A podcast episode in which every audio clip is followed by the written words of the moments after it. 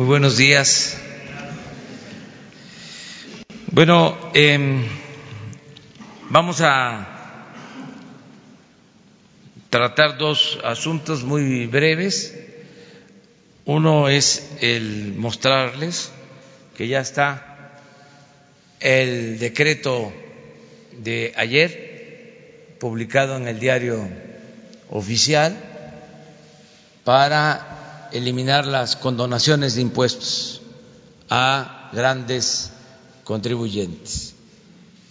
Esto es justicia para que eh, los contribuyentes, todos los ciudadanos que tenemos la obligación de pagar impuestos, eh, lo hagamos eh, con la convicción, con la idea de que no hay privilegios eh, fiscales para nadie, porque era muy injusto que eh, los trabajadores, los consumidores en general, comerciantes, pequeños, medianos, empresarios,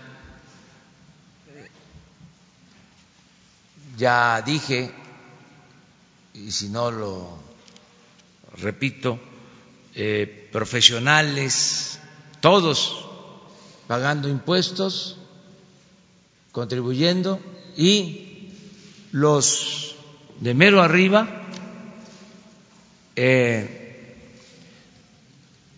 recibiendo condonaciones, no pagando impuestos incluso las grandes empresas que cotizan en la bolsa de valores sin pagar impuestos o recibiendo condonaciones. Entonces eso ya se termina. Eh, hablábamos de que en dos sexenios se condonaron 400 mil millones de pesos. Yo eh, espero que todos cumplamos con nuestra responsabilidad, que se tenga también la certeza de que no se va a permitir la corrupción y que las contribuciones, los impuestos se van a manejar con honestidad para que no eh, se deje de cumplir con esta responsabilidad ciudadana, con esta obligación. Por otro lado, decirles que ya está funcionando el instituto para devolverle al pueblo lo robado, todo lo que se decomise se le va a entregar a las comunidades, sobre todo a las comunidades pobres del país. Vamos a tener una primera subasta de vehículos de lujo el domingo en Los Pinos y lo que se obtenga de esa subasta se va a entregar a dos municipios de Oaxaca que son de los más pobres del país. Y luego em, se van a subastar residencias que se tienen, casas departamentos. Esa es la segunda para eh, la atención a jóvenes eh, que consumen droga para rehabilitarlos. Para eso se va a destinar. Eh, lo de la venta de las residencias. Y la tercera subasta va a ser de joyas que se tienen también por eh, decomisos que han habido y se van a entregar a eh, poblaciones, en este caso a municipios de la montaña de Guerrero. Se está eh, elaborando ya un programa con ese propósito y ahora el maestro Ricardo Rodríguez Vargas, que es el director general del Servicio de Administración y Enajenación de Bienes, SAE de Hacienda, eh, va a explicarles, ya él no va a ser eh, solo el director general del Servicio de Administración y Enajenación de Bienes, va a ser el director del instituto para devolverle al pueblo lo robado. Entonces él nos va a explicar en qué va a consistir la subasta del domingo. Invitamos a todos a participar. Hay eh, dos vehículos y una ambulancia que se identificaron recientemente, que fueron una donación del rey de Jordania. En este caso, esos vehículos se van a entregar a la Guardia Nacional, lo mismo la ambulancia, pero se van a, mostrar porque son bastante extravagantes los vehículos, los carros. La ambulancia pues está muy bien equipada este, y va a ayudar en la Guardia Nacional. Pues a ver si te toca exponer. Eh, muchas gracias, señor presidente. Buenos días a todas y a todos. Eh, ya como parte de la operación del Instituto para devolverle al pueblo lo robado, es que vamos a presentar eh, las tres próximas subastas que, realizaremos. la primera este domingo en Los Pinos, la cual se llevará a cabo a partir de las 12 del día a grueso modo les daré una síntesis de lo más relevante de esta subasta. Posteriormente les haré eh, conocimiento de las próximas dos, como ya lo mencionó el señor presidente, y, ya bajo sus instrucciones puntuales de que estos bienes incautados tengan un destino manifiesto, transparente y expedito y se traduzca en obras, en caminos, en hospitales, eh, en escuelas que sean de alto impacto para el beneficio de las zonas más marginadas del país. Eh, como les comentaba, el próximo domingo llevaremos a cabo la subasta en Los Pinos eh, de vehículos pues denominados de lujo. Son vehículos que estaban almacenados en bodegas o se le podía dar un uso discrecional. Esto ya no es así. el señor presidente, como les comentaba, nos ha dado la instrucción puntual de que estos ya se, vendan y que esos recursos se traduzcan en, recursos para las comunidades más marginadas del país. Eh, a grueso modo, eh, es una subasta martillo, es una subasta donde cualquier persona puede participar, es una subasta abierta, no hay restricciones, quien así tenga bien puede participar en la compra de dichos vehículos. Son 82 lotes con un precio de salida de 28 millones de pesos. Eh, el último día para que ustedes puedan adquirir las bases de participación es el jueves, eh, sería el, jueves 23 de mayo. Originalmente era el 21, pero hemos modificado la fecha para el jueves 23 para que más personas puedan participar en dicho evento. Eh, lo más destacado que vamos a vender, a grueso modo, vehículos, camionetas, camionetas blindadas, tractocamiones y cajas. ¿Qué podemos destacar de estos lotes? Bueno, se va, a, a vender un Lamborghini Murciélago a un precio de 1.472. Eh, también vamos a vender una Ford Chepley a un millón doscientos dieciséis mil pesos. Eh, vamos a también a, vender vehículos blindados. Eh, se va a vender dos Porsche, dos Corvette, eh, Mini Cooper, un Ford Mustang convertible, en fin, son autos de un alto valor, eh, y también tenemos por ahí un bochito, un Volkswagen que es el más barato de 10 mil pesos. Ese es el precio inicial, pero hay que esperar a la puja. Eh, insisto, el, valor inicial eh, son alrededor de 28 millones. No obstante, quiero aclarar que debido a la experiencia de la última subasta, algunos bienes se vendieron por encima del doble de su valor inicial. Si sacamos un promedio, fue alrededor del 50% más del precio inicial de lo que se, eh, al final, el valor al que se vendió. Eh, ¿Cómo pueden participar? Eh, por favor, hacemos un llamado a la ciudadanía a que consulten la página del SAE, subastas.sae.gov.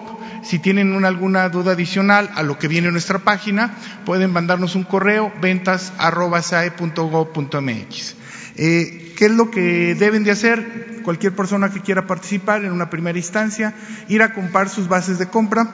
Estas, estas bases de compra la pueden eh, eh, comprar en cinco mil puntos en todo el país. ¿Cuáles son estos puntos?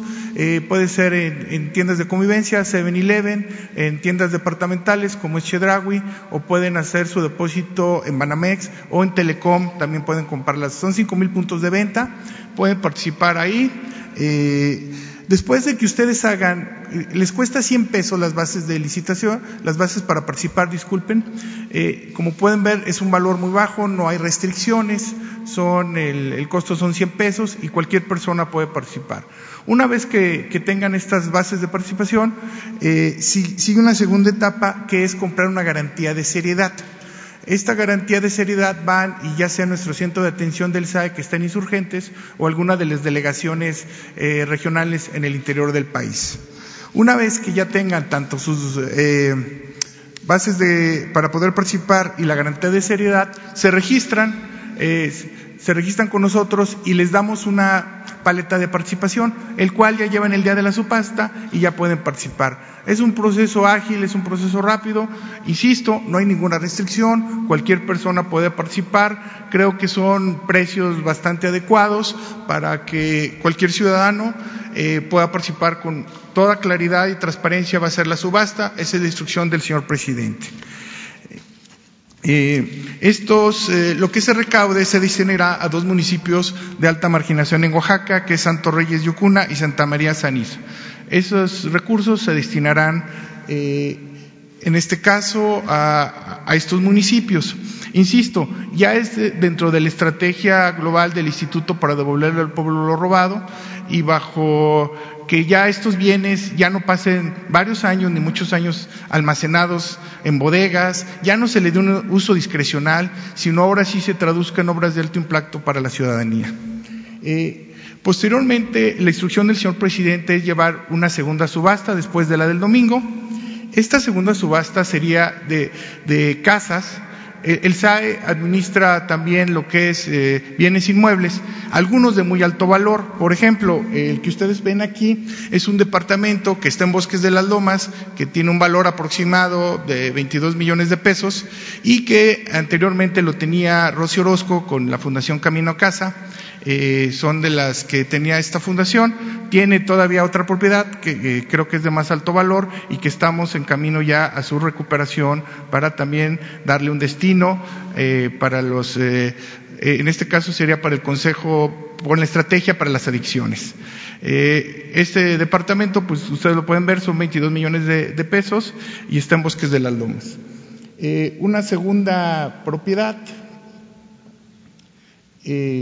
una, una, segunda propiedad, anda en 33 millones, está en Jardines del Pedregal. Esta residencia la tenía eh, para una fundación de la CNC, el ex senador de la República, Gerardo Sánchez, que fue el dirigente de la CNC, y una fundación de la CNC la tenía en depositaría. Ya se la solicitamos, nos la han devuelto, y esta también, pues es una casa que anda en alrededor un valor de 33 millones de pesos. Y finalmente tenemos una tercera propiedad que anda por ahí de los 70 eh, millones de pesos, 80 millones de pesos, perdón. Eh, esta también está en jardín, está en Jardines del Pedregal, también tiene un alto valor comercial. En total la suma de las tres propiedades son aproximadamente 133 millones de pesos. Y vamos a recuperar una cuarta que tiene el esposo de, de Rocío Orozco, este, y ya se la solicitamos para que, insisto, esto ya tenga un destino y sean, puedan ser eh, ya enajenadas. Eh, también eh, se nos ha instruido que el anterior, anteriormente en el sexenio eh, la presidencia de la República tenía unas casas en Acapulco, otras en Cozumel. Esas casas que tenía la presidencia de la República, o que tiene actualmente, pero que ya van a ser igual, de, van a tener un destino que es la sociedad, que es las comunidades marginadas, eh, son algunas casas que están en Acapulco y en Cozumel, que disfrutaba anteriormente la presidencia de la República, pero que ahora ya el señor presidente ha, renunciado en un marco de austeridad y de congruencia a esos lujos y que ahora se van a destinar, insisto, a caminos, a puentes, a escuelas y a hospitales, entre otras obras. Eh, entonces, este segundo paquete lo estaremos realizando en aproximadamente un mes, eh, es decir, sería en el marco, insisto, del instituto para devolverle al pueblo lo robado, sería otra subasta después de estos autos eh, que vamos a hacer, estos autos de lujo que vamos a hacer el próximo domingo. Y una tercera subasta en este contexto sería de joyas.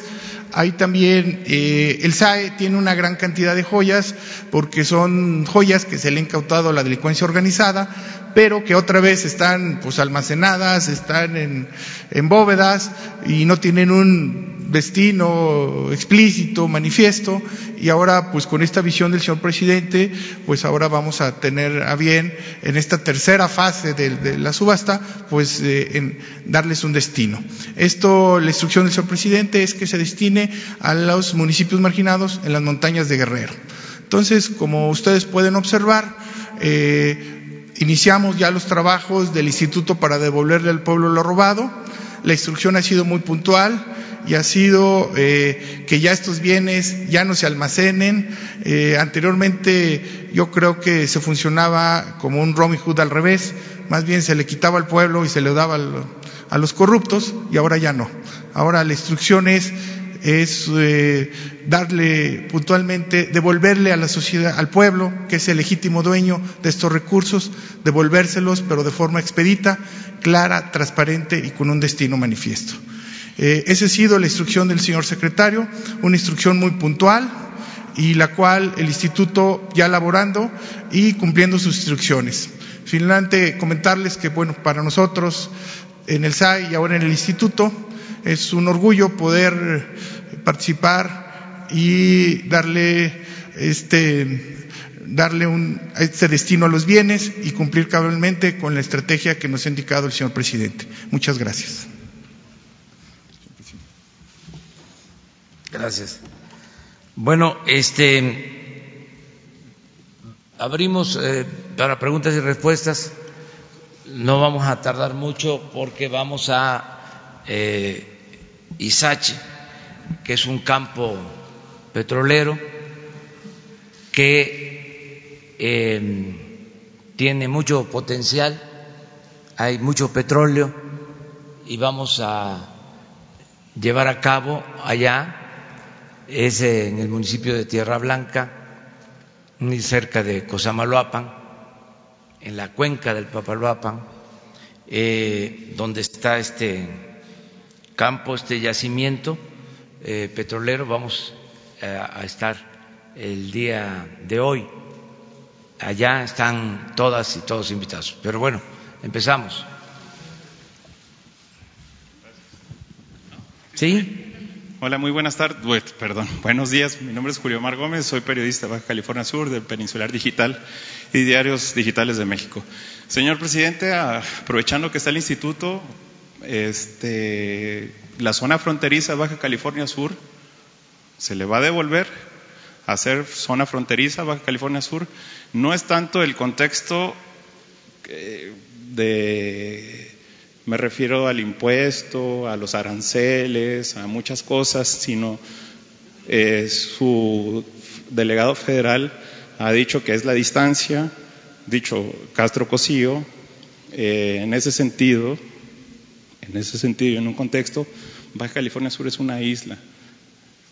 Depende mucho del macizo continental para los productos, no es un estado productivo en el sentido de que, que consumimos tanto del nuestro país vecino, tanto del país. Entonces, ese contexto de los aranceles, de los impuestos, de lo que cuesta transportar toda esa mercancía, vale muchísimo. Entonces, es mucho dinero lo que se paga, tanto por impuestos, tanto por, por transportar los productos, ya sea vía marítima, aérea o transporte. Entonces, en, en una objetividad muy directa, no es eh, una pregunta para que se vaya siendo politizada ni nada, pero en campaña se dijo que se iba a hacer una zona fronteriza nuevamente pero ya no se piensa hacer lo mismo o sí se va a hacer. Aparte de que ya hay una controversia constitucional en la Suprema Corte de Justicia de la Nación. Esa es una. Y aprovechando la segunda parte, la segunda pregunta, el delegado que tiene en Baja California Sur, Castro Cosillo, pues está aprovechando el puesto para poder estar este, postulándose para una gobernatura. Entonces, ni tiempo ni es. La situación es que función está jugando los delegados federales en cada estado, como en Baja California Sur. Gracias. Sí, pues mire, eh, hay una política de apoyo eh, a toda la franja fronteriza que incluye Baja California y que incluye otros estados. La definición eh, es eh, contemplar los municipios que están en la zona eh, fronteriza.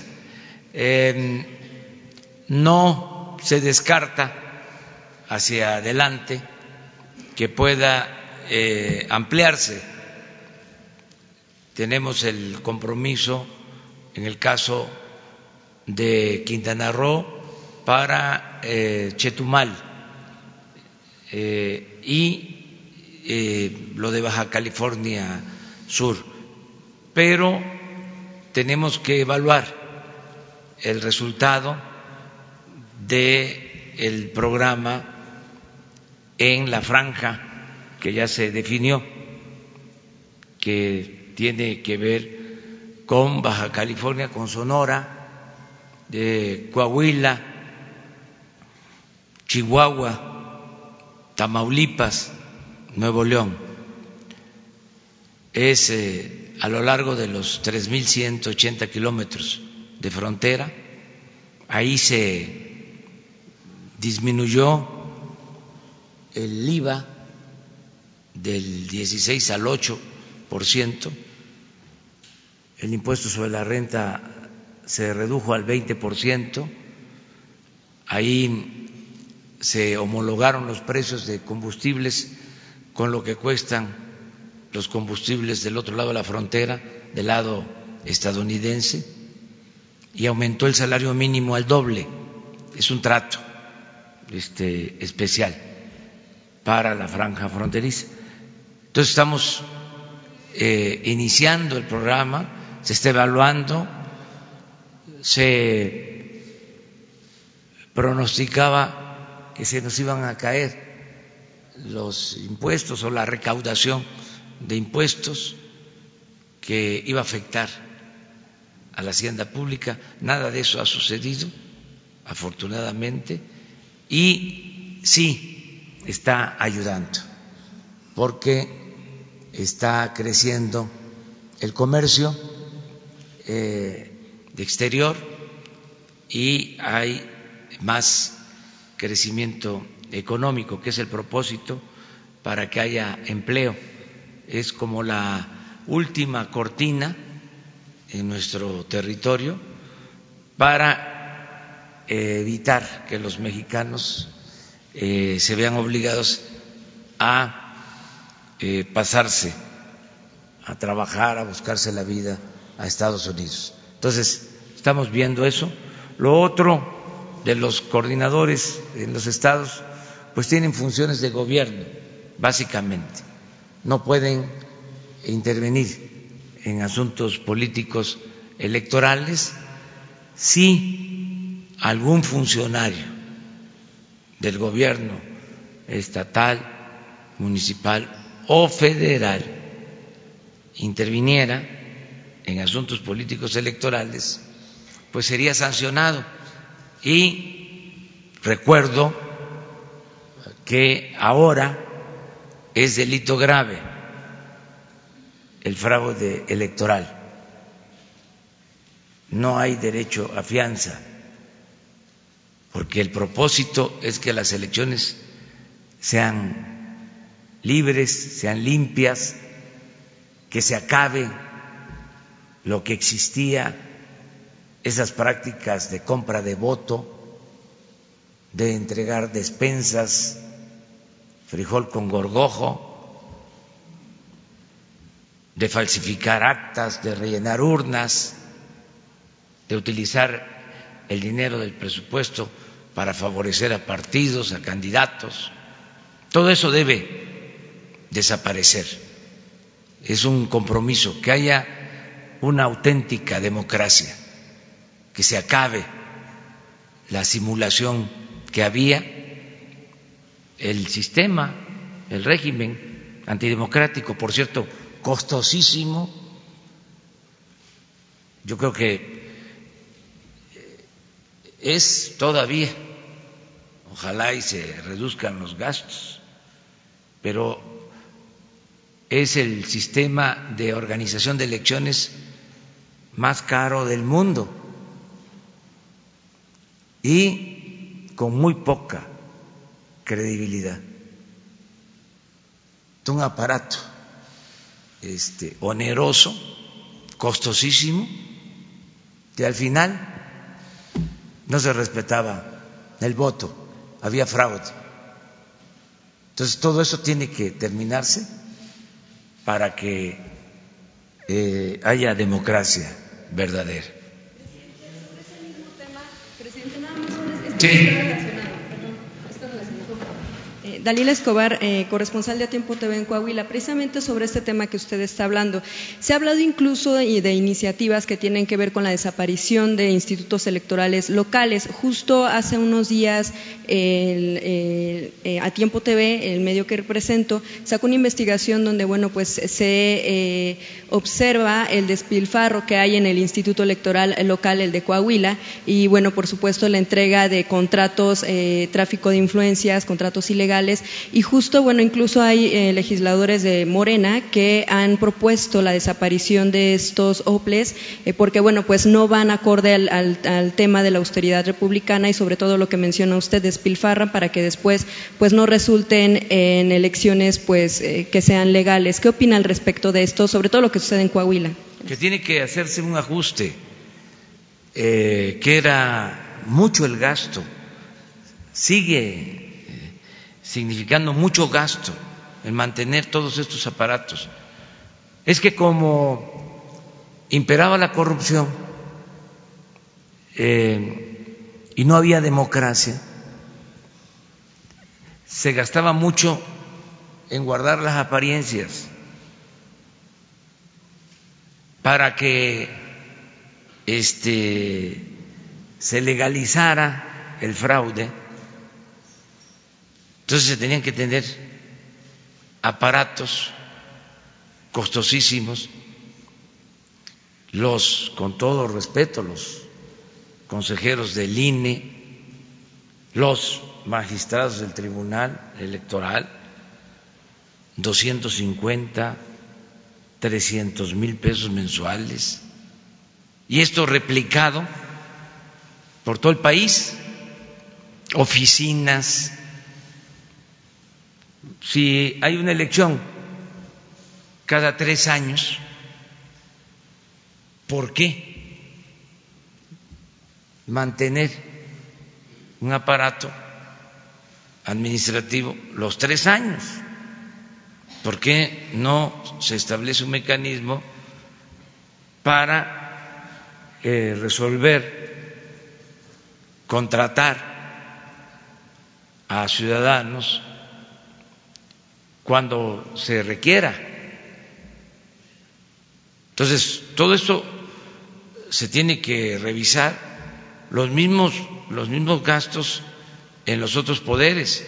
Ayer, por ejemplo, la Suprema Corte de Justicia este, rechaza la ley, o mejor dicho, quiere que se fundamente lo que establece el artículo 127 de la Constitución acerca de que nadie debe de ganar más que lo que obtiene el presidente y quieren que se justifique el por qué el presidente va a ganar 108 mil pesos mensuales.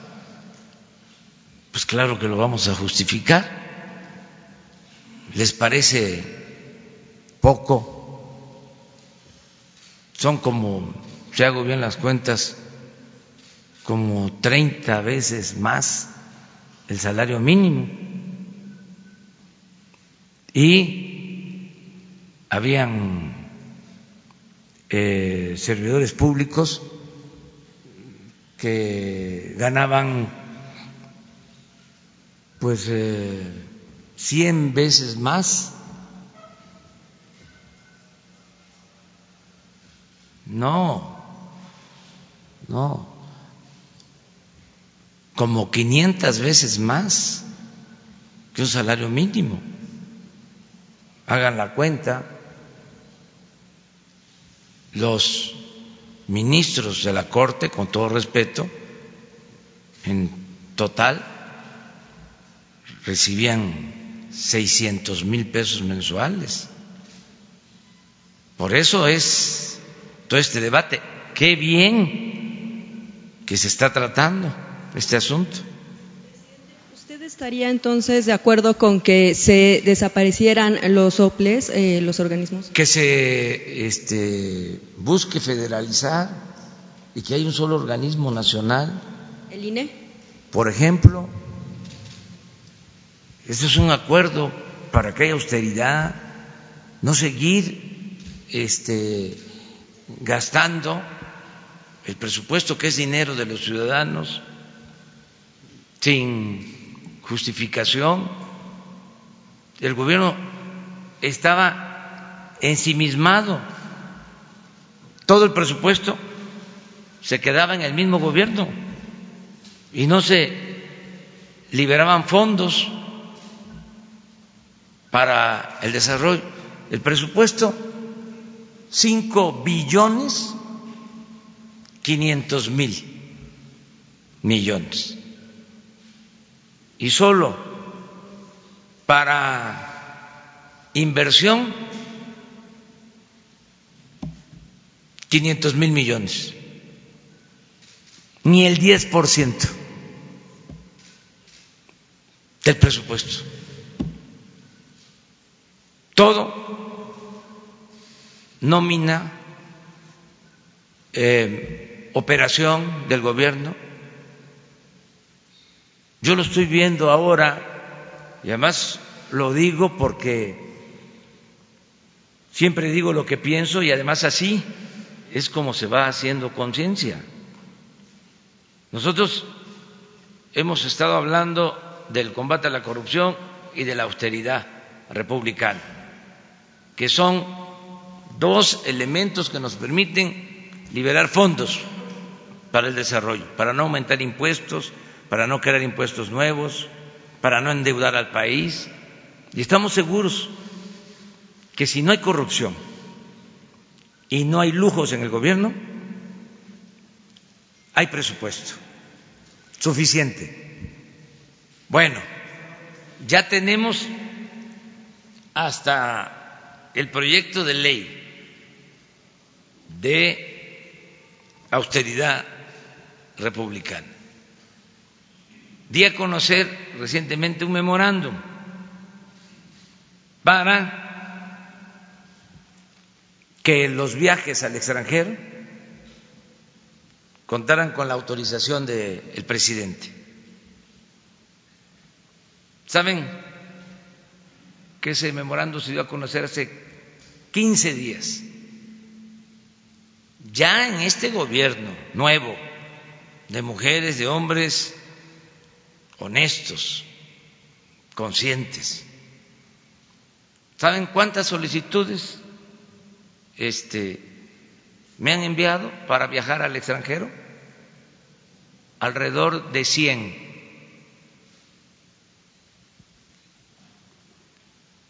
En 10 días, 15 días.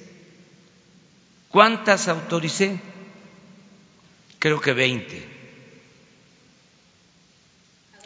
80 a todo el mundo.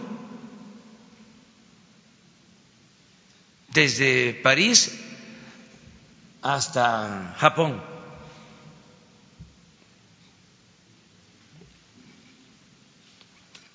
Yo entiendo, es importante este viajar y tener comunicación pero ¿y el internet pues? Este ¿y el trabajo aquí? ¿Cómo vamos a hacer? Candil de la calle y oscuridad de la casa. Pero son inercias, son procesos. Sí, tienen que ir cambiando las cosas. Es lo que les decía de la enfermedad de la corrupción, que este el corrupto no acepta que esté enfermo. Y lo primero que tienen que hacer es reconocer que padecen de esa enfermedad y curarse que haya terapia para eso y debemos de estigmatizar la corrupción. Ayer dimos a conocer la lista de los o, la información sobre los que no pagan impuestos, sobre los que recibían condonaciones de impuestos no es el propósito dar los nombres. Pero imagínense si algún día se llegara a saber, porque hay amparos, cómo quedan ellos, sus familias. Imagínense que pasen 50 años y un nietecito le diga al abuelo, oye, salió una investigación porque ya se dieron a conocer papeles de archivos en donde tú no pagabas impuestos o te los condonaban. ¡Qué vergüenza! ¿Saben cuál era el peor de los males? Que había corrupción y el corrupto no perdía ni siquiera su respetabilidad. Era aplaudido, reconocido, se le ponía de ejemplo. No en general, porque siempre abajo, aunque eh, no les guste a mis adversarios, en el pueblo, bueno, hay valores y honestidad. Este asunto de la corrupción es un problema que se fue creando por la ambición al dinero, por lo material y también eh, el sistema de vida aspiracionista, que este, querer tener un Ferrari, una residencia de lujo, joyas,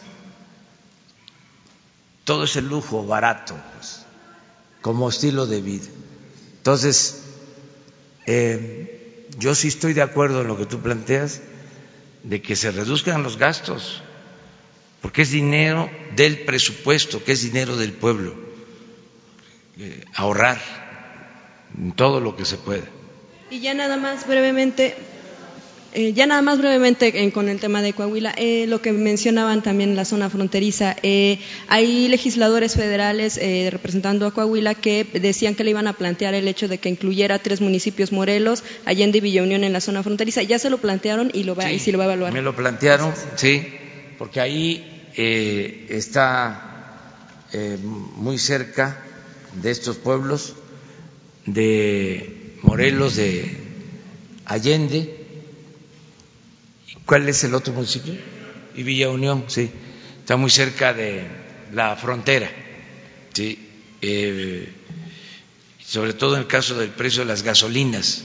Ahora que estuve por allá, que fui a Cuña, que fui a Piedras Negras, me hicieron este planteamiento. Se está revisando también para ver. Buenos días, presidente. Buenos días, presidente. Daniel Blancas de La Crónica. Eh, dos, temas, presidente. Uno eh, tiene que ver con eh, un fondo tipo el fondo minero, que ya mucho se ha hablado aquí. Este es otro fondo también con dinero del gobierno federal, pero para las cuestiones del medio ambiente, de las energías limpias. Hoy documentamos la existencia de este fondo e irregularidades por al menos nueve mil millones de pesos. Era un fondo que se decía que era para fomentar las energías limpias, programas, etcétera, pero iba a parar a otro asunto. La pregunta concreta es si el gobierno federal tiene eh, ya documentados o registrados eh, cuántos fondos de, esta de temas diversos había en, en, el gobierno que se estaban utilizando sin rendición de cuentas y con un manejo inadecuado de las finanzas públicas. Ese es el primer tema, presidente. Muchas gracias. Bastantes fondos y fideicomisos. La iniciativa de ley de austeridad eh, tiene el propósito de eliminar estos fondos, eh, fideicomisos y de tener un control sobre estos recursos. Muchos fondos. ¿No sabe cuántos, presidente, en específico? Sí, están este, registrados les vamos a entregar hoy la información. Sí lo tenemos este, contabilizado porque se ha hecho ya una investigación con ese propósito. Por eso en la ley de austeridad se establece el control de estos fondos. Yo les comentaba que hay un fondo de estabilización que han querido eh, que se utilice para eh, apoyar a Pemex. Nosotros decidimos no utilizar ese fondo porque vamos por otra vía. Además de que les estamos dando recursos a Pemex del presupuesto, eh, lo que queremos es que eh, Hacienda ya no siga exprimiendo a Pemex, porque históricamente Hacienda le quitaba a Pemex todos sus ingresos. Bueno, Pemex llegó a financiar el 40% del presupuesto nacional. No le dejaban nada. Pues por eso se endeudó. Ahora van a bajar eh, impuestos a Pemex, va a tener más autonomía que es la vía que estamos eh, em, tomando. Hoy vamos a hablar de eso, de cómo le vamos a quitar eh, los eh, impuestos y derechos a Pemex para que se fortalezca. Bueno, pues existía ese fondo y luego me entero de otro fondo de remanentes de presupuestos anteriores no ejercidos de cuánto creen 70 mil millones de pesos. El fondo de salud,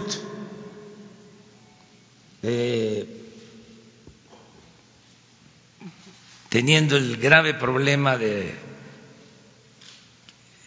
que no hay medicinas, no hay médicos, que está muy mal el sistema de salud. Bueno, pues hay un fondo de 80 mil millones de pesos. Entonces, esto que estás planteando es otro fondo. Entonces, todo esto lo estamos ordenando. Por eso puedo decir, puedo garantizar que no vamos a tener problema de finanzas públicas, que hay presupuesto, que el problema de México no es que falte presupuesto, el problema de México era que se robaban el presupuesto. Ese era el problema, no que faltara presupuesto. Entonces, eh, sí nos, eh, nos, pueden entregar, eh, la lista de los fondos y, cuánto dinero se gastaba en esto, ¿no? Sí, de todo. Sí, porque no se comprobaba, era un dinero que se soltaba. Por, porque se hacían estos fondos o los fideicomisos para que no hubiese supervisión o fiscalización es un sistema este, paralelo de las finanzas públicas. para robar. De las finanzas públicas, sí, para tener manga ancha. Todo eso se está terminando. Ahora, ¿cuál va a ser el destino? Porque en el presupuesto de egresos de la Federación, este gobierno eh, ya destinó para ese fondo, como ejemplo, 500 eh, millones de pesos. ¿Eso desaparece, se congela? ¿Cuál es el destino de, del dinero que se presupuestó para estos fondos? Si no se justifica, no se va a ejercer. Yo les voy a comentar todo esto porque tenemos que informar, es nuestra responsabilidad. Tenemos que hacer un esfuerzo para que no haya gastos innecesarios. Eh, estamos reprogramando el presupuesto de este año. Eh, estamos haciendo transferencias de recursos, tenemos eh, definidas las prioridades, 71 programas prioritarios son los que tienen que ser eh, atendidos de manera especial, que no les debe de faltar el presupuesto. Desde luego aquí está la salud, la educación, eh, lo básico, lo que tiene que ver con el bienestar. El otro tema, presidente, es un tema eh, al que le he dado mucho seguimiento en los últimos días, que fue derivado de, ya se lo he planteado, de las cuestiones, las eh, inquietudes de estudiantes de las escuelas de Morena, eh, pues que estaban inquietos digamos, por su futuro. Ya usted me comentaba la vez pasada que hay pues ciertas diferencias internas entre la SEP y, y, CREFAL. La pregunta concreta en este sentido, comentándole que ya hay algunos jóvenes que tomaron la iniciativa de presentar amparos contra esta figura, pero más allá de los dimes y diretes, presidente, eh, decirle, ¿quién va a manejar los mil millones de pesos que están destinados para las universidades del bienestar? Porque le, le hago esta pregunta porque CREFAL es un organismo internacional que no está sujeto a la rendición de cuentas ni a la transparencia. ¿Estos mil millones de pesos los va a manejar CREFAL, presidente? Se va a crear un organismo este, para atender las 100 universidades que se están creando en el país, 100 universidades públicas. Y en efecto son mil millones de pesos. Y este organismo va a manejar esos fondos, no los va a manejar CREFAL. Es un organismo que ya se está constituyendo con ese propósito. Crefal va a seguir y quien está a cargo de este programa, quien es eh, la responsable del funcionamiento de las universidades, es la maestra Raquel Sosa. Y la maestra Raquel Sosa es una profesional, es doctora en historia, eh, egresada de la Facultad de Ciencias Políticas, maestra jubilada de la Facultad de Ciencias Políticas, honesta, pero sin duda de inobjetable honestidad, recta, eh, con convicciones. Es pues el organismo para el manejo del sistema de universidades públicas Benito Juárez. ¿Y lo manejaría la SEP? ¿Estaría al interior de la SEP? O... Eh, va a estar este, eh, sectarizado eh, con la SEP. La cabeza del sector, como se dice administrativamente, es la SEP, pero es un organismo independiente.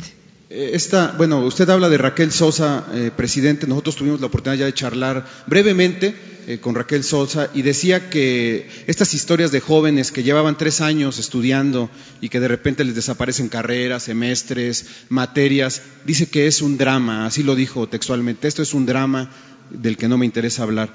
¿Usted comparte esta situación de que estas historias son un drama también, presidente? Yo respeto mucho a Raquel. Este lo confieso.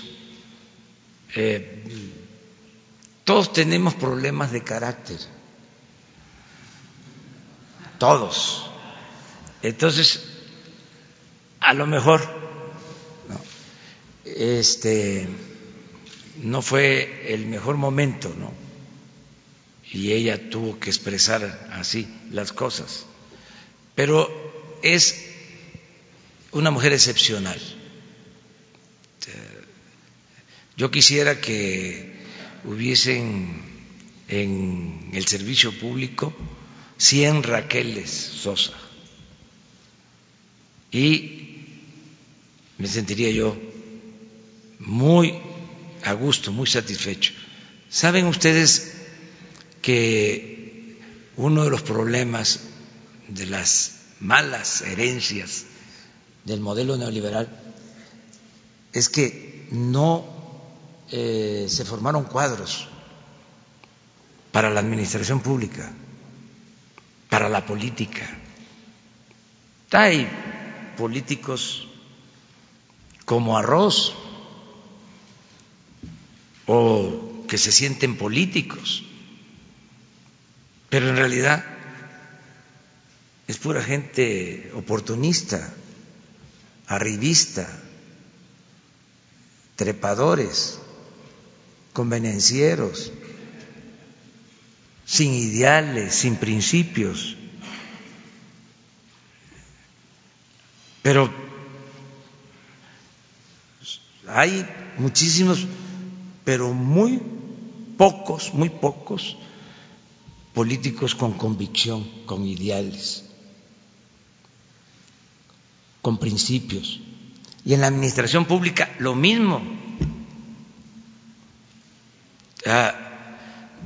no tienen una dimensión social. Antes se le llamaba o se les decía a los servidores públicos que este, se entregaban, que tenían mística, se les decía que tenían emoción social.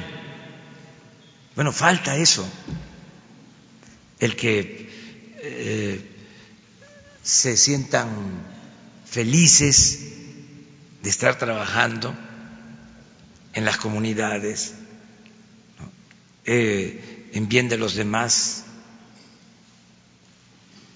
No, se llegó a que el servicio público era ir a una oficina, sentarse en el escritorio eh, tener todas las comodidades, las oficinas eh, en México, en el gobierno, pues no son por metros cuadrados, sino a veces hasta por hectáreas, este, enormes. No les hablaba yo de que se encontró en una oficina que un jefe de departamento, un director, tenía como cinco teléfonos, tenía teléfono en el baño, en todos lados, y eh, asesores y ayudantes.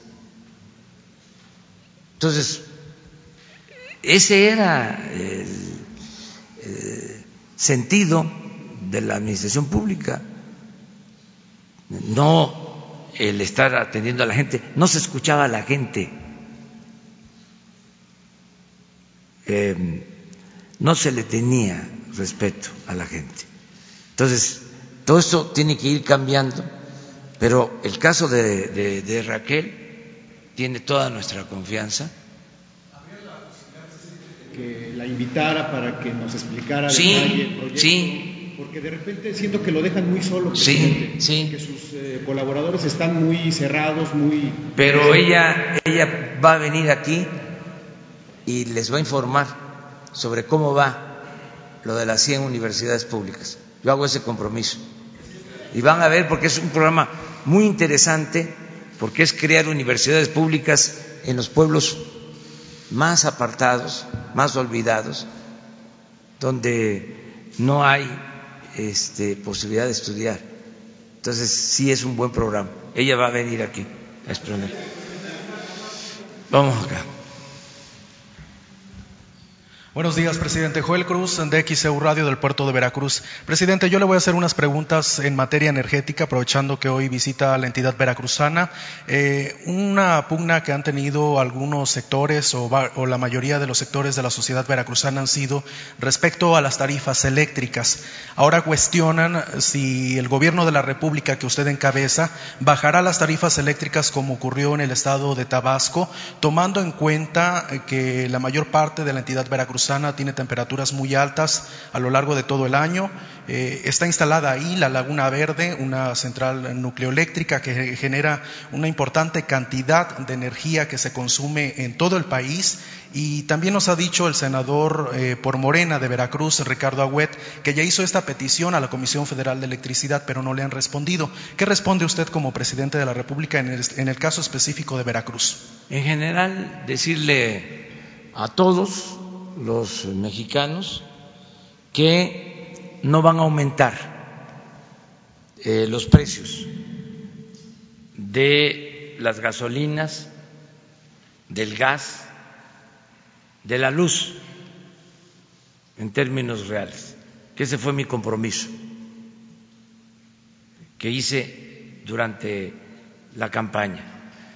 Y que cuando terminemos de rescatar la industria eléctrica y el petróleo, vamos a bajar los precios en general de los energéticos. ¿Por qué ahora no podemos bajarlos? Porque saquearon a Pemex y a la Comisión Federal de Electricidad los gobiernos anteriores, o mejor dicho, los traficantes de influencia con el apoyo de los gobiernos anteriores. Entonces, por eso mi compromiso es que no aumente los precios. No bajarán, ¿No bajarán como ocurrió en Tabasco? Eso fue una situación muy especial que mis adversarios lo están utilizando. Este, de aquí van dos o tres veces que se preguntan sobre ese tema. Fue un asunto muy especial. Ahí, además, em, el gobierno del Estado se hizo cargo de esa deuda lo podrían hacer algunos gobiernos estatales, pero en general vamos a mantener tarifas bajas para todos los consumidores. No va a ser como era antes, de que había gasolinazos. ¿Se acuerdan de cómo era? Que dijeron que no iban a aumentar la luz y la aumentaron al doble y al triple. Lo que pasa es que ahora como que muy pronto se nos olvidan esas cosas, hay como amnesia. Este, entonces ya eso ya no va a haber. No va a haber gasolinazos. Y otra cosa también importante para todos los consumidores, que al pagar la luz, eh, esos recursos son para fortalecer a la Comisión Federal de Electricidad y que ya no eh, se siga deteriorando, que todos ayudemos a que esta empresa pública, que es del pueblo de México, se fortalezca. Y lo mismo en el caso de Pemex, por eso lo del combate al huachicol, porque eh, no les importaba a los gobiernos anteriores, porque lo que querían era que se acabara la Comisión Federal de Electricidad y se acabara Pemex, para que todo se privatizara. Entonces ahora decir eh, a la gente, ayúdennos. A mí me dio mucho gusto ayer porque aumentó el número de manifestaciones, es decir, de gente que fue a inscribirse para pagar impuestos del año pasado a este año. Quiere decir que hay más confianza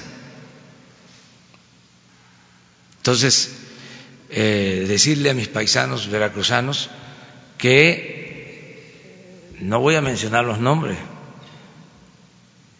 pero ellos saben porque son este, muy avispados, mis paisanos veracruzanos, que ya no hay robadera, que ya se acabó. Eh, allí en Veracruz este, se dedicaban a robar a manos llenas. Me refiero a los em, gobernantes, a robar a manos llenas.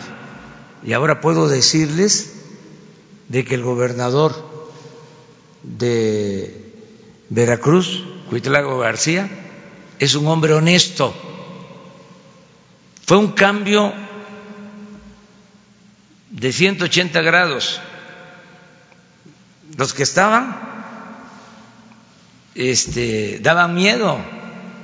Era, ay, nanita. Ahora es distinto. Entonces, que em, mis paisanos tengan confianza de que las cosas van a mejorar. Hoy voy allá, voy a Veracruz y voy a regresar Em, el viernes y el sábado. ¿A dónde? Te voy a dar la primicia. A ver. Porque estás aquí. Eh, voy a, vamos a empezar el viernes en Coatepec el programa de apoyo a productores de café. Y al día siguiente en Yanga, sábado primero de junio, después del acto eh, de la Marina en Veracruz, en Yanga iniciamos el apoyo a productores cañeros de Veracruz y de todo el país. Esto va a ser viernes en Coatepec y sábado en Yanga. cafetaleros y cañeros, como nunca se les había tomado en cuenta. Misael Zavala del Universal, presidente, buenos días. Eh, hoy precisamente en el tema sendario tenemos una información en el Universal de que eh, en el primer trimestre del año eh, hay adeudos, bueno, los adeudos de contribuyentes chicos y grandes acumulan 774 mil millones de pesos en, este primer trimestre del año, lo que significaría un 24% más de, con respecto al año pasado en el mismo periodo. además del llamado que usted hace a los contribuyentes a que realicen sus pagos, eh, ¿cuáles serán las medidas o cuál será el plan que tendrá eh, la Presidencia de la República para eh, que estos adeudos sean, sean pagados por los contribuyentes y qué tanto afecta esto a la hacienda pública? Y si me permiten dos minutos, una pregunta más. No tenemos nosotros ese dato. al contrario, el dato que tenemos te dio a conocer ayer es que ha aumentado la recaudación en 5%. Si hubiese crecido el monto de adeudos, no tendríamos una recaudación mayor. De todas maneras, lo vamos a, a revisar.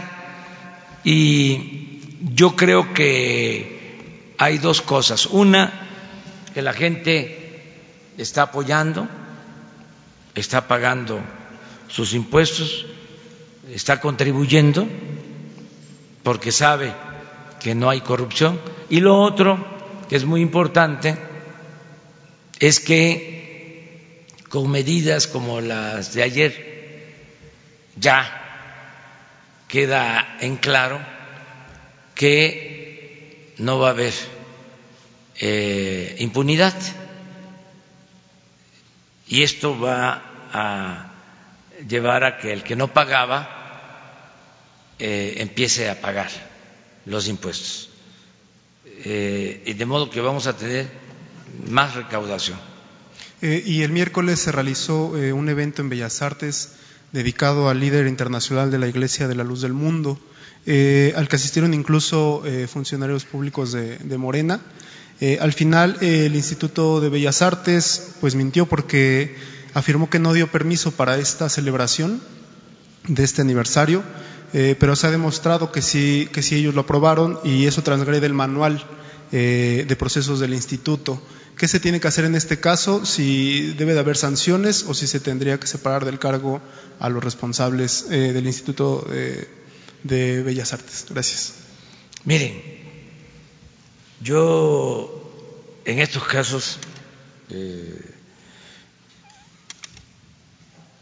soy muy tolerante, soy respetuoso.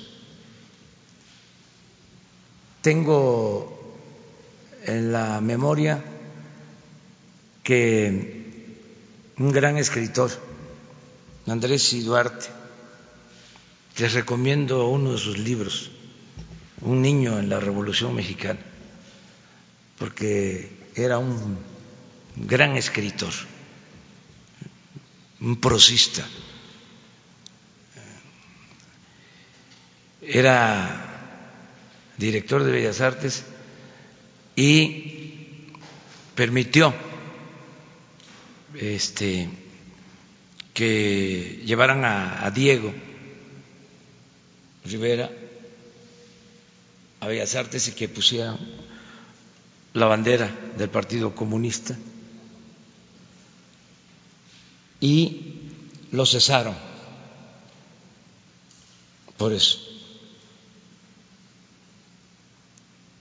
Yo les diría que hay que ser tolerantes. Eh, laicos, pero tolerantes. No este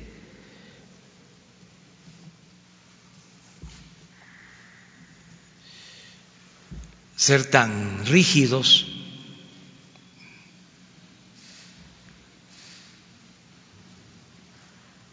Pienso que se debe de, evitar que se den estas cosas si se eh, producen y si están prohibidas, pero no eh, crear un ambiente de intolerancia. Por ejemplo, ¿cómo este, por este hecho suspender a la directora o al director, renunciar? Por eso, que ofrezcan disculpa, que reconozcan si hubo error, pero también tenemos que este, respetarnos todos.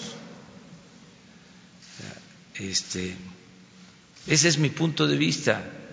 Entonces, si se mintió, que se ofrezca una disculpa, pero me molesta mucho a mí la intolerancia. O sea,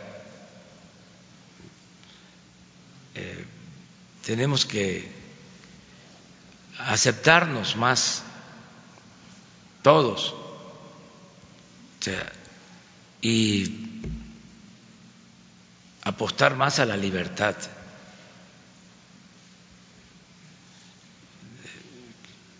que podamos convivir todos, católicos y evangélicos de todas las denominaciones y ateos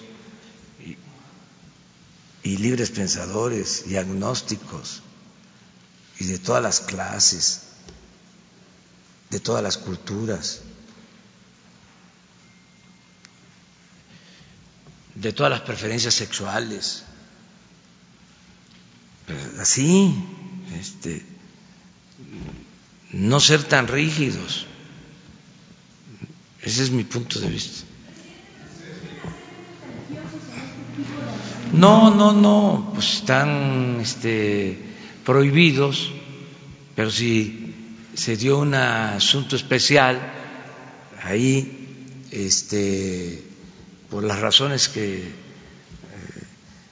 hayan sido, este, como se presentaron las circunstancias, pues este, informar, este, ofrecer una disculpa, pero no hacer de eso. No, ya fíjense, se ha hecho tanto ruido con eso que yo creo que se va a tener que cuidar todas esas cosas en el futuro. Yo estoy en contra de eso. O sea, eh, les comento de otro asunto. Una vez, también con cultura, ¿eh? había un director de cultura, eso más reciente, tuvo que ver con Bellas Artes, y en una imprenta sacaron una ofensa a la esposa del presidente y corrieron al director de cultura. Ya, ya cambió esto. O sea, es, vamos eh, pidiendo a la secretaria de Cultura que explique, que venga aquí. ¿Mande? Ya hay una explicación. Ah, sí, pero es que es buen tema. Vamos a debatirlo.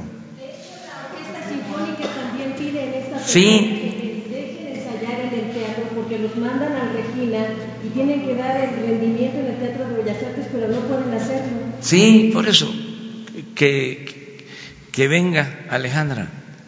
Ese es buen tema. Eh, vamos a ventilarlo. Vamos eh, a polemizar sobre esto. Es interesante. No está de más.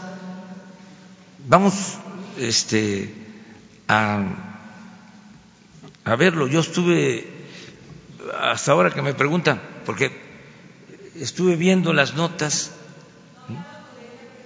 No, no, no. Estuve viendo las notas y me acordé, incluso, no sé si es exacta este, mi referencia, pero eh, siempre tuve en la cabeza lo que le hicieron a Andrés y Duarte. Eh, y era la época del apogeo autoritario.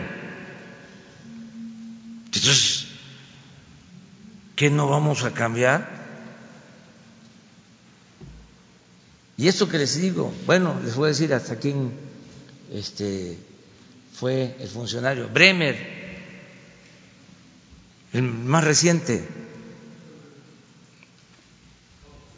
Juan José Bremer,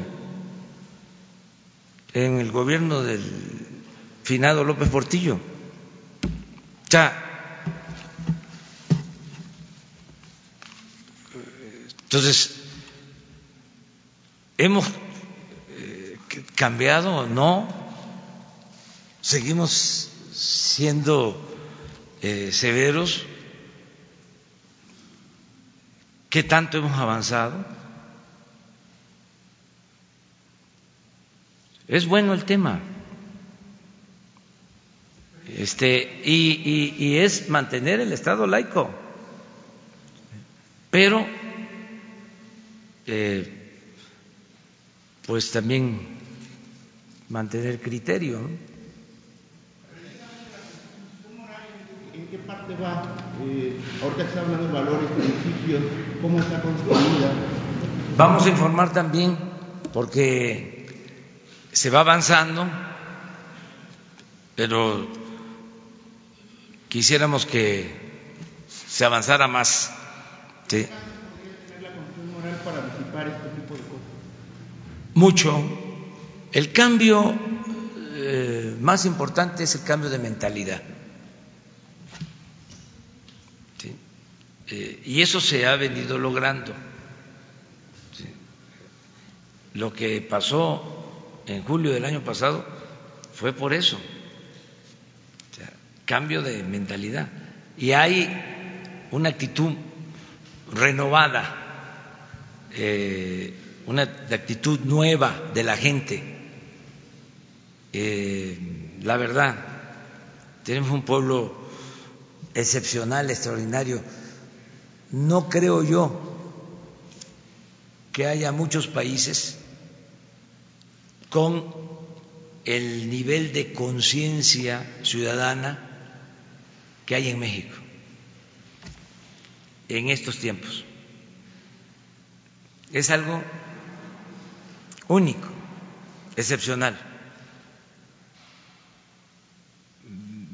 Por eso podemos hacer muchas cosas. Bueno, por eso pudimos hacer lo del huachicol, de que este, la gente nos apoyó. Por eso eh, podemos eh, tener tiempo para resolver el grave problema de inseguridad y de la violencia, porque la gente nos está confiando y dice, van a poder, no son tan severos. Uno lee a los columnistas y, y están ya pidiendo la renuncia del presidente. este, pero la gente sí, eh, está en otra sintonía. están muy enojados, un sector que además merecen todo nuestro respeto. Uno ve en un periódico, todos, parejo, este, pero la gente eh, opina distinto. Entonces, antes se pensaba de que los que formaban opinión pública eran los columnistas. No. Ahora yo creo que ni en sus casas coinciden. Estoy seguro que hay columnistas que sus hijos no coinciden con ellos, sus esposas, sus hermanos, sus papás. De veras, eh, eso sucede, este, porque ya cambió esta situación. Muy bien, una más. Hay dos temas, presidente. El tema de las plataformas digitales. El día de ayer la Secretaría de Hacienda hace un anuncio histórico en el país donde todas las plataformas digitales, digitales empiezan a tributar de una manera más oficial. En Baja California Sur y en Los Cabos particularmente hay un problema del transporte entre las, las, plataformas y el gremio de taxistas y transportistas. ¿Qué hacer desde la presidencia para apoyar el destino y sobre todo casos como este, eh, reconociendo que el tema de plataformas digitales es, es bueno y tributa para el país? Y el segundo tema es el tema que se comentaba con nuestro compañero de Veracruz, el tema de, la, de las tarifas eléctricas. La realidad, presidente, es que con la reforma eléctrica las dejaron muy altas. En los cabos han subido 70, 80% en muchos de los casos y desafortunadamente tenemos temperaturas de 43, 44 grados, pero nos cobran como si estuviéramos de 20 grados. ¿Qué hacer, presidente? Entendiendo que con la reforma energética pues nos las dejaron muy arriba. Sí, vamos a, revisar todo lo que tiene que ver con tarifas, pero lo vamos a hacer cuando tengamos eh, posibilidades eh, económicas, cuando eh, se genere más energía, que se pueda bajar el subsidio que se le da a las empresas. No me refiero a las empresas eh, que consumen la energía, sino a las empresas que producen la energía.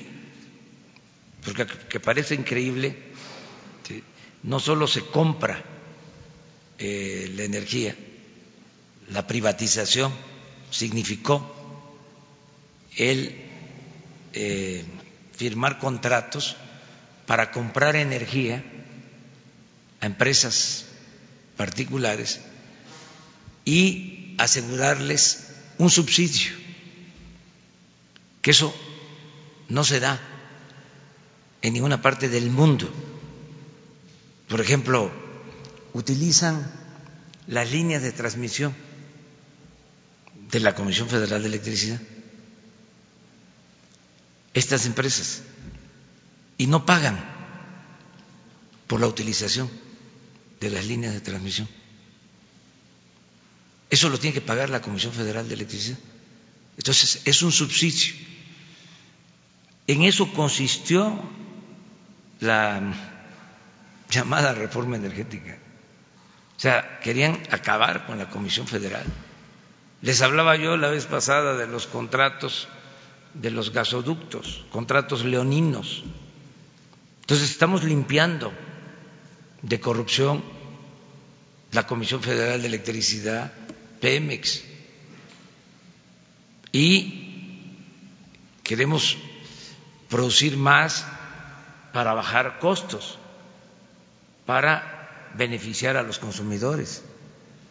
Ese es el propósito, pero no puedo eh, decir ahora lo que me pidieron algunos partidos cuando tomé posición, que me decía baje el precio, cuando ellos subieron los precios.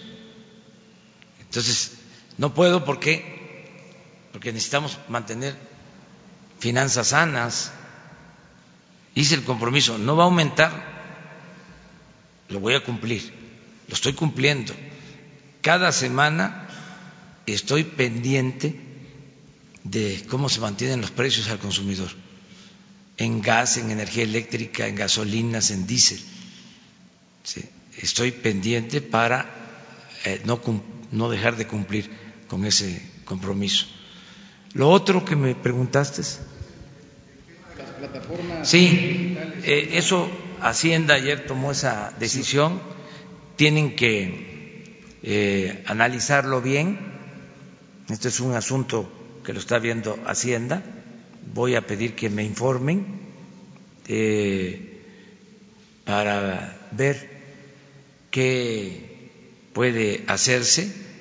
Es una demanda que tiene que ver con las empresas de México, incluso con los que prestan servicio, eh, quejándose de que hay compañías este, multinacionales que no pagan o no pagaban impuestos eh, y obtenían muchas utilidades que los que invierten en el país, los que este, corren riesgos, los que pagan impuestos, veían esto como una competencia desleal en general, pero queremos eh, analizarlo bien.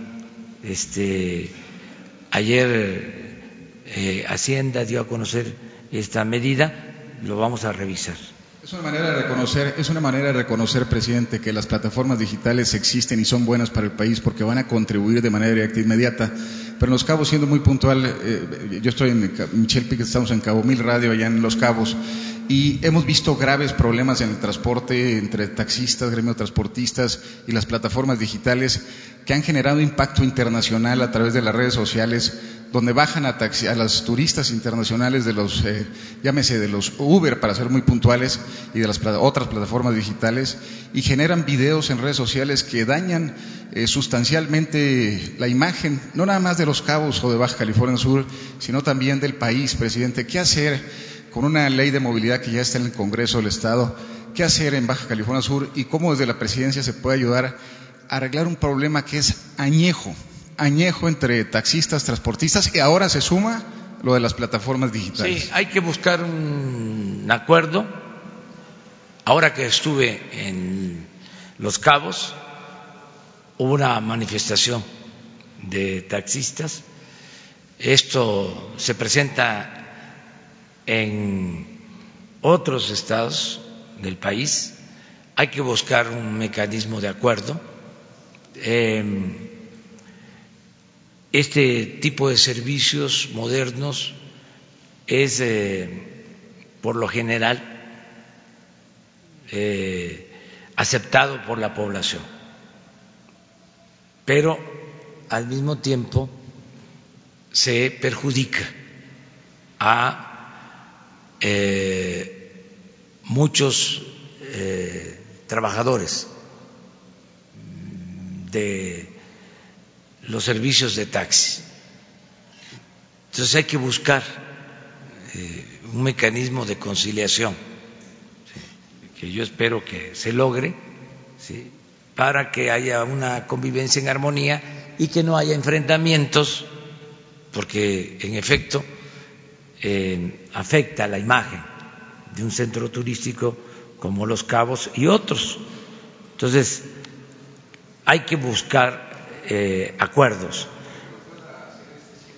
y puede, pueden incluso este, modernizarse sistemas de taxis, eh, hacer el compromiso de mejorar unidades, de plataformas con lo que este, ha existido durante mucho tiempo.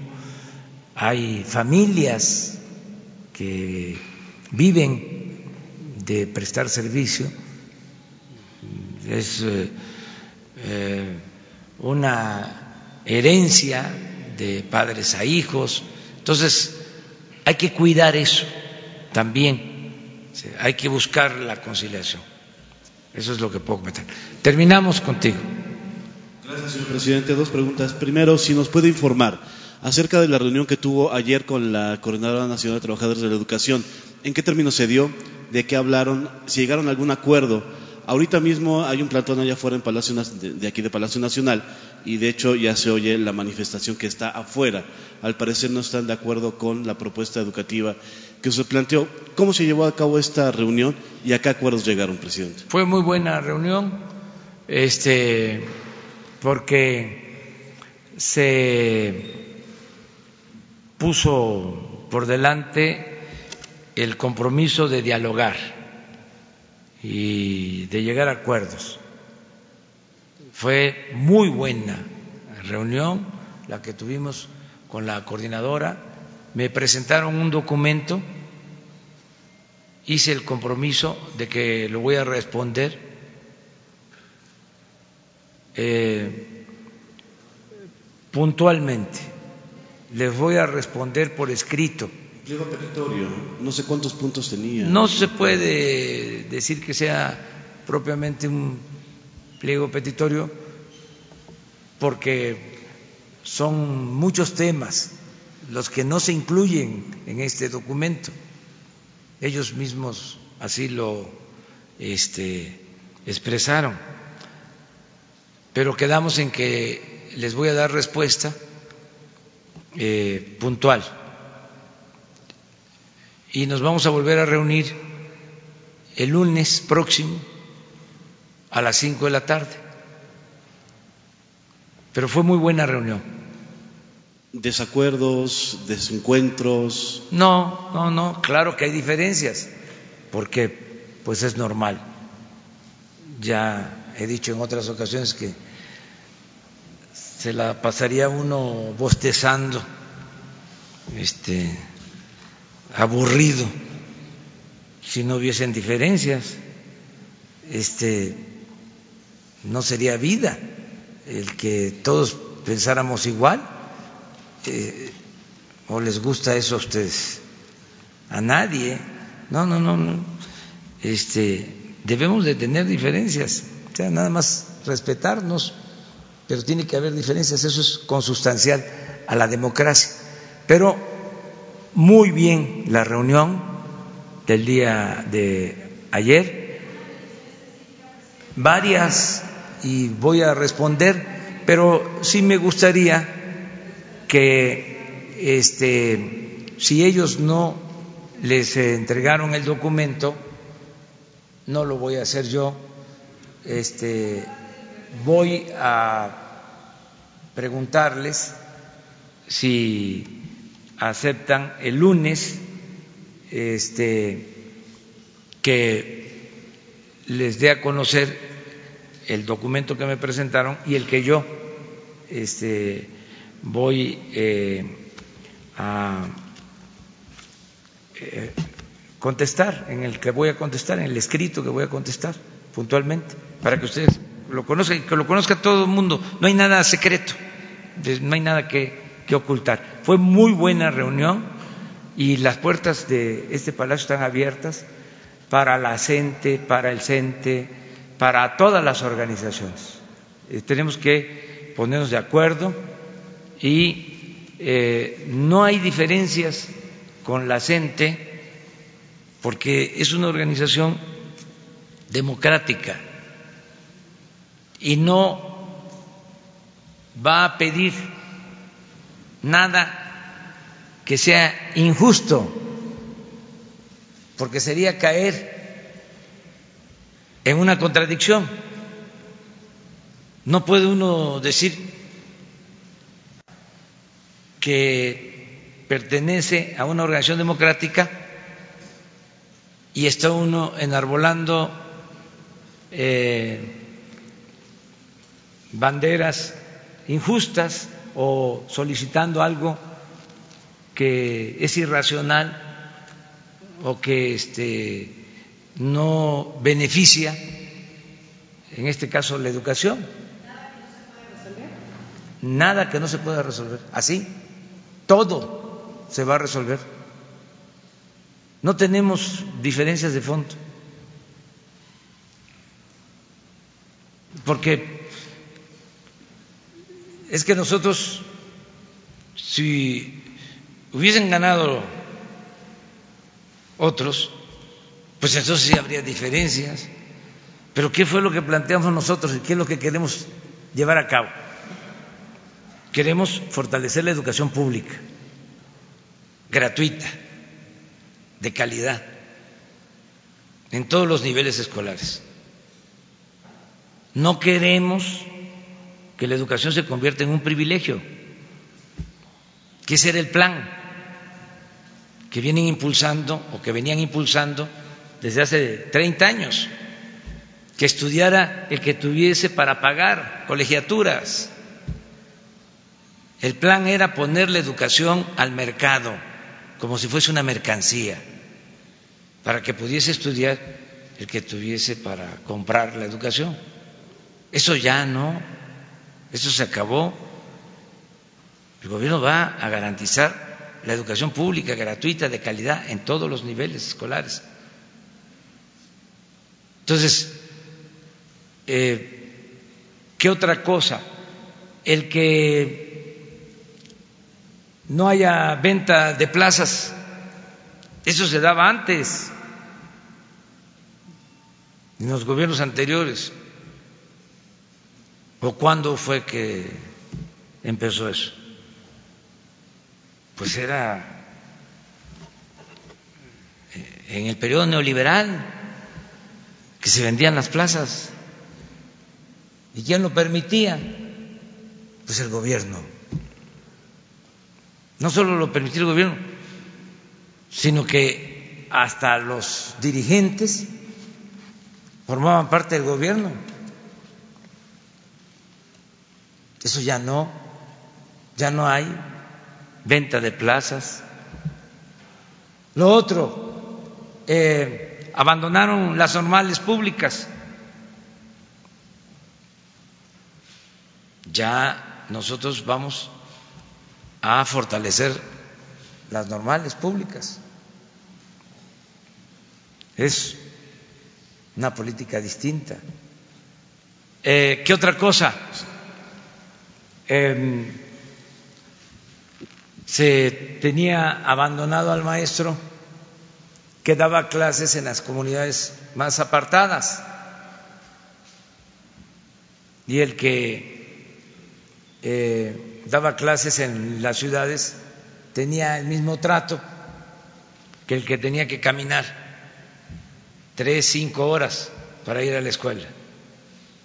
Y que tenía que atender 40 niños de todos los grados, un maestro que le daba a niños de primero, de segundo, de tercero, cuarto, quinto y sexto, uno solo, ganando lo mismo. Eh, la gran injusticia de que en las zonas más pobres los niños no podían ir a la escuela porque no tenían alimentos o porque tenían que ir a la milpa a ayudar a los papás. Todo eso ni siquiera lo contempló nunca la mal llamada reforma educativa. Ahora es distinto. Estamos buscando la manera de darle mantenimiento a las aulas, están las escuelas abandonadas, ¿Qué querían estos insensatos, tecnócratas, corruptos? Que el mantenimiento de las escuelas corriera por cuenta de los padres de familia. Era parte de la privatización. Por eso ahora están enojados, este, molestos, pero este, ofrecemos disculpa por anticipado. Pero va a seguir. La otra, el tema de su delegado en el estado de Jalisco, sujeto a una investigación que tiene que ver con lo que usted ha eh, platicado muchas veces aquí, la venta de medicinas. Eh, ¿Usted está enterado de esa investigación? Eh, ¿La ha seguido? ¿Se ha enterado? ¿No le han pasado la información? Sí. Quiero que me dijera algo acerca de eso. Y, y la carta de Felipe Calderón que dijo que nos iba a entregar. Sí, pues ahora este, hoy se las entregamos. No sé, este, ya la tienes. Hoy se les entrega la carta. Y este y esto otro, pues eh, es parte de eh, una confrontación política que existe. ¿Saben cómo se le llama esto, no? Este, coloquialmente, grilla. o más elegantemente, politiquería. Eh, pero, de todas maneras, nosotros no vamos a permitir la corrupción de nadie. Trátese de quien se trate. Nada más hablamos de corrupción y no hay resultado. El resultado es de que ya nos están robando el dinero. ¿Qué más resultado? ¿Saben a qué nos tenían acostumbrado? Cuando nos, bueno, no a todos, cuando le jugaban el dedo en la boca a la gente, a que metían a la cárcel, archivos expiatorios. ¿Y qué decían? Ahora sí, se acaba la corrupción, no va a haber impunidad. Caiga quien caiga. Este, a nosotros no nos importa eso. Además, se está procediendo legalmente. Les aviso de que ya lo que era la Procuraduría se llama ahora Fiscalía General y es autónoma. No es como antes, que era lo que el presidente decidía. A ver, eh, búsquenle eh, y encuéntrenle. Necesitamos este, mostrar de que no se permite la corrupción y ocho columnas en los periódicos y en los noticieros de radio, de televisión y el que era este aplaudido caía de la gracia y se convertía pues en un chivo expiatorio. Entonces, eso ya no. Nosotros todo lo que nos llega de denuncia va a la Fiscalía General. ¿Por qué este, les digo que se está acabando con la corrupción? porque lo estoy viendo en la recaudación. Si estás recaudando más, si este compras medicina y te ahorras dinero, si ya no permites que se roben las eh, gasolinas, si cuánto podemos gastar, cuánto hemos gastado que lo voy a informar. En cinco o seis meses de gobierno en los viajes que ha hecho presidencia. Y cuánto se gastaba antes. Imagínense nada más el mantenimiento del avión. ¿O que ya se olvidó de que había un avión presidencial? Y que iban al extranjero y no solo llevaban un avión, sino dos y llevaban hasta el perico. Este, pues ya eso ya no existe. Por eso puedo decir, no hay corrupción tolerada. Y el que piense que es lo mismo, denuncia. Santiago Nieto está, que es una de las áreas que le corresponden al Ejecutivo, porque es Hacienda, para denuncias de corrupción. Y la instrucción que tiene es que todo lo que le llegue a investigación financiera de lavado de dinero, de eh, compra de bienes, eh, de riqueza, este, eh, obtenida sin justificación, de inmediato, sea quien sea, a la Fiscalía General. Eso es. Todo, sí, es este, eh, una obligación de la función pública. Y además, este mes, aprovecho también para recordarlo, tenemos que presentar todos los servidores públicos de nuevo la manifestación de bienes. Se tiene de plazo hasta finales de mayo. ¿No tienen ahí el video? A ver, con eso terminamos. Pero, este, y les planteo algo, ¿sí? Este, que mañana, si les parece, pero vamos viendo esto. Mayo, mes de la declaración patrimonial y de intereses. Servidor y servidora pública del Gobierno Federal. La Secretaría de la Función Pública te recuerda que, si ingresaste al servicio público antes del primero de enero de este año, durante mayo debes presentar tu declaración patrimonial y de intereses en su modalidad de modificación. Así que los invitamos a todas y a todos a que cumplan con esa responsabilidad y con la transparencia. Emitir tu declaración, esto fomenta la transparencia y el combate a la corrupción. Más que documento es el compromiso de hacerlo extensivo a todos nosotros, a todos los mexicanos. Que es muy importante para seguir reafirmando nuestro propósito de abatir la corrupción, de atacar la corrupción y tener en el, un gobierno absolutamente transparente. Invito a todos los funcionarios públicos, a todos los niveles, que hagan su declaración. Vamos a seguir con el cambio y contribuir con ello para mí es un orgullo, estar con ellos para mí es una satisfacción. Por lo tanto, estoy aquí cumpliendo con esta obligación que en la que todos deberíamos estarnos sumando.